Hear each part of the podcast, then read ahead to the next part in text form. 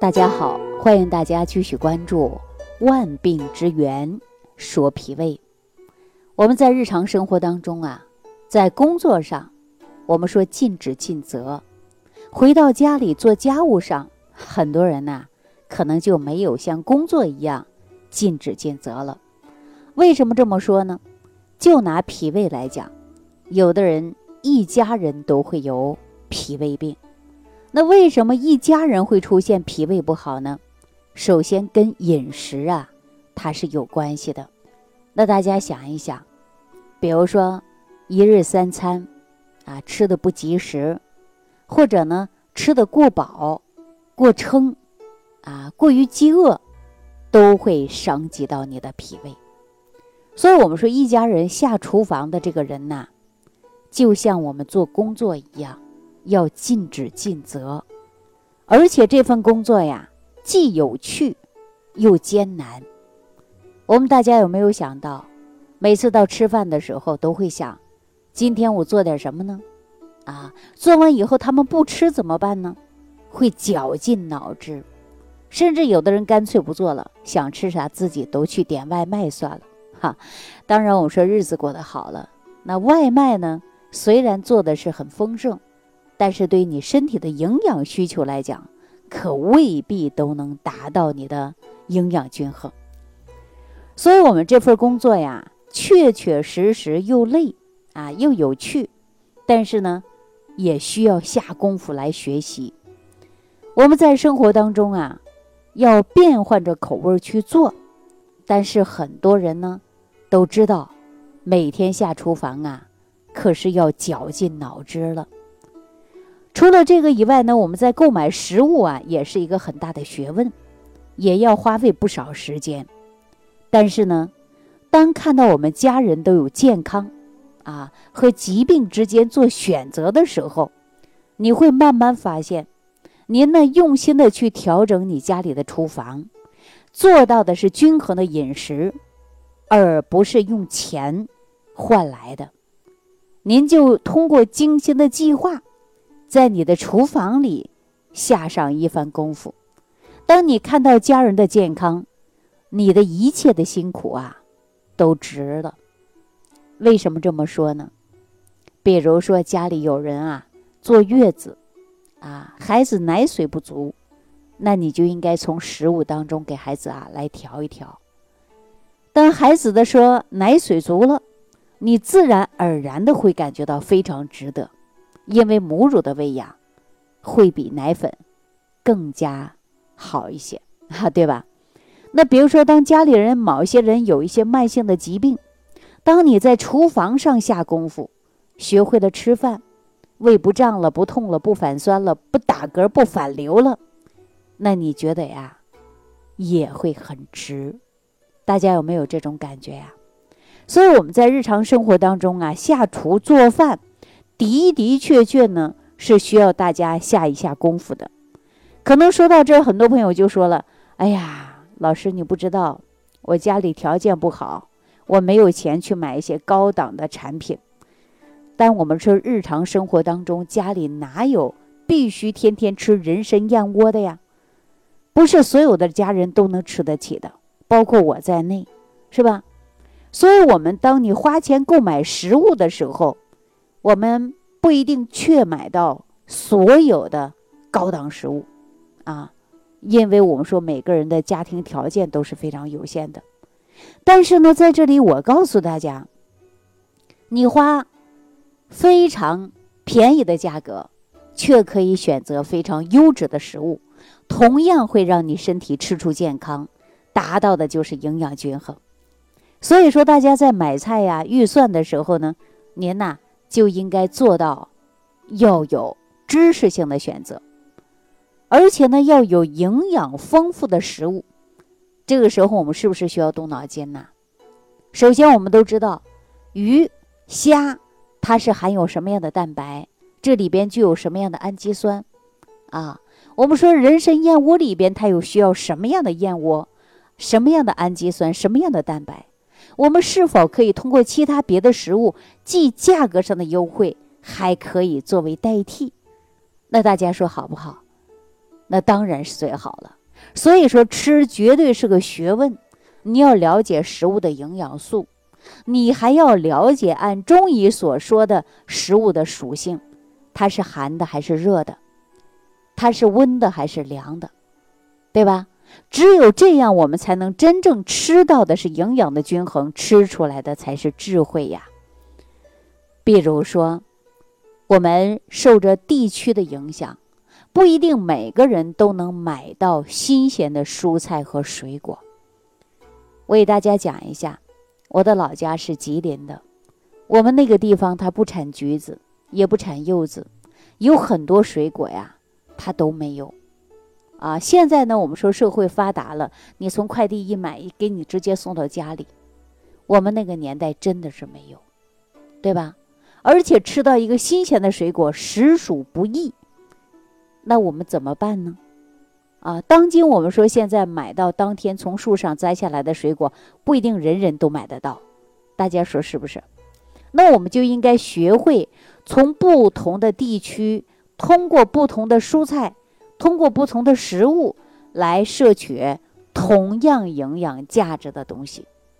大家这样一想，是不是就给你的身体当中会带来更多的？就是营养的均衡啊。那我经常说啊，比如说维生素维 C，维 C 当中啊，说最好的从哪儿提供啊？就是蔬菜和水果。蔬菜水果当中含有非常高的维生素 C，但是我们说很多地区你没办法买到新鲜的蔬菜，比如说就拿橘子来讲啊，柚子来讲，橙子来讲，有的地方可能运到那儿都好多天了，甚至有的时候呢。都是打蜡的啊，等等，这个东西我们不过多说，很多人都知道。那我们说吃了以后呢，未必能够让你啊有树上摘下来那么新鲜。那我们说如何代替呢？我告诉大家，用高丽菜呀，包括胡萝卜啊，都可以代替，这里边都可以含有丰富的维生素啊。大家说怎么吃啊？比如说喜欢做沙拉的，你可以做个沙拉；不喜欢做沙拉的。你可以直接炒着吃，或者蒸着吃，是不是都可以啊？那我们很多人说喝个新鲜牛奶想补补钙，但是很多人说，哎呀，这牛奶呀，新鲜的牛奶它的保质期可能都到几个月，这里边肯定含有大量的防腐剂，是吧？我们怎么能喝到新鲜的牛奶来补钙呢？大家说比较麻烦，有的时候家里就没有了。那我告诉大家，你可以改用脱脂奶粉呢，脱脂奶粉来代替呀，一样可以获取这里边的钙质。那我如果说很多人说我不想喝牛奶，我喝了牛奶有乳糖不耐症，那你可以从食物当中代替补钙呀。食物当中，比如说你吃一个卤猪蹄儿、炖排骨，因为你啊这个炖排骨的时候，这骨头炖的时间一长了，就可以释放出大量的是钙质啊。大家说这是不是很好的补钙呀？所以说我们一定要学会的是吃，吃好了，那么你的营养才能做到的是均衡，是吧？要从经济的观点来看，我们要选择一些非常好的优质食物，那我们就要下上功夫。我建议大家每天听听节目，知道食物的属性，寒的、凉的、温的、热的，又知道每种食物当中含有的一种蛋白呀。啊，包括哪一种的氨基酸呢？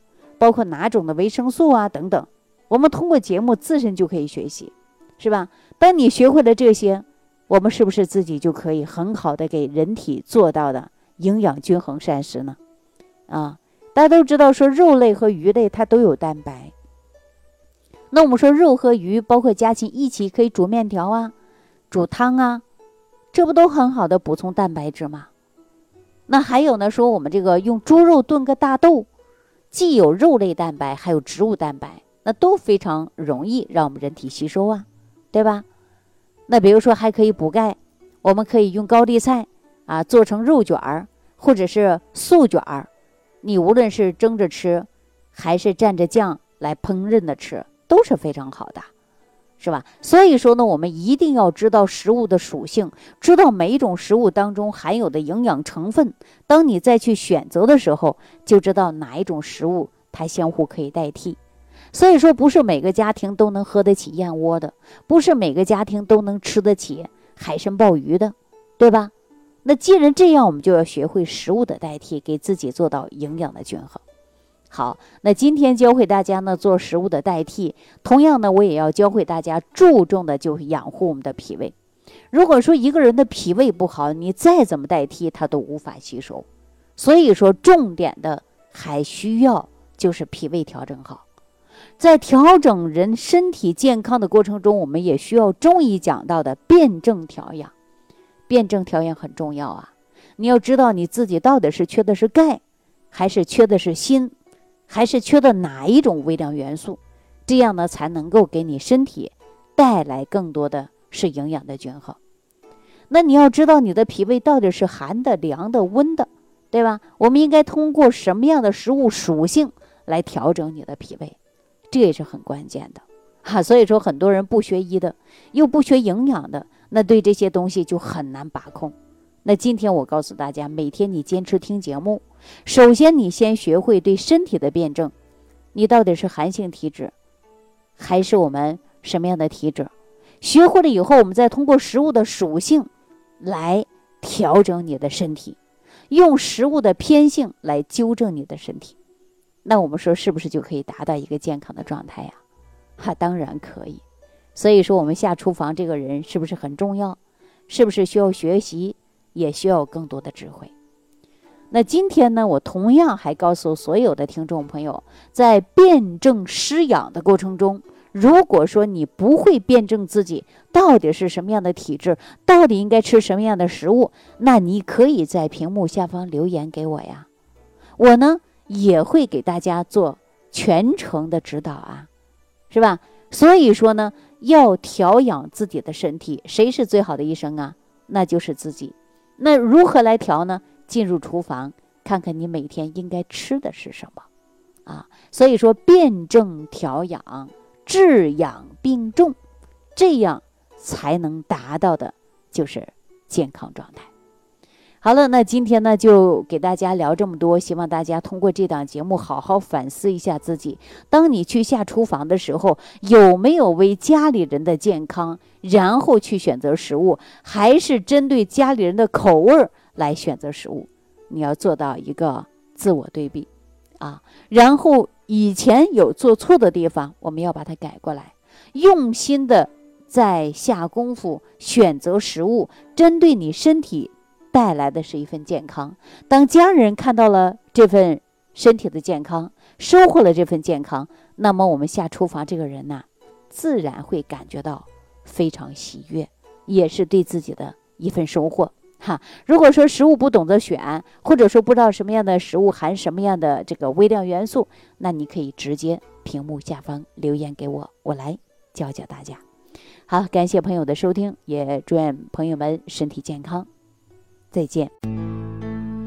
感恩李老师的精彩讲解。想要联系李老师的朋友，请点击屏幕下方的小黄条，即可联系李老师食疗营养团队，获得李老师的帮助。听众朋友，本次节目到此结束，感谢您的收听。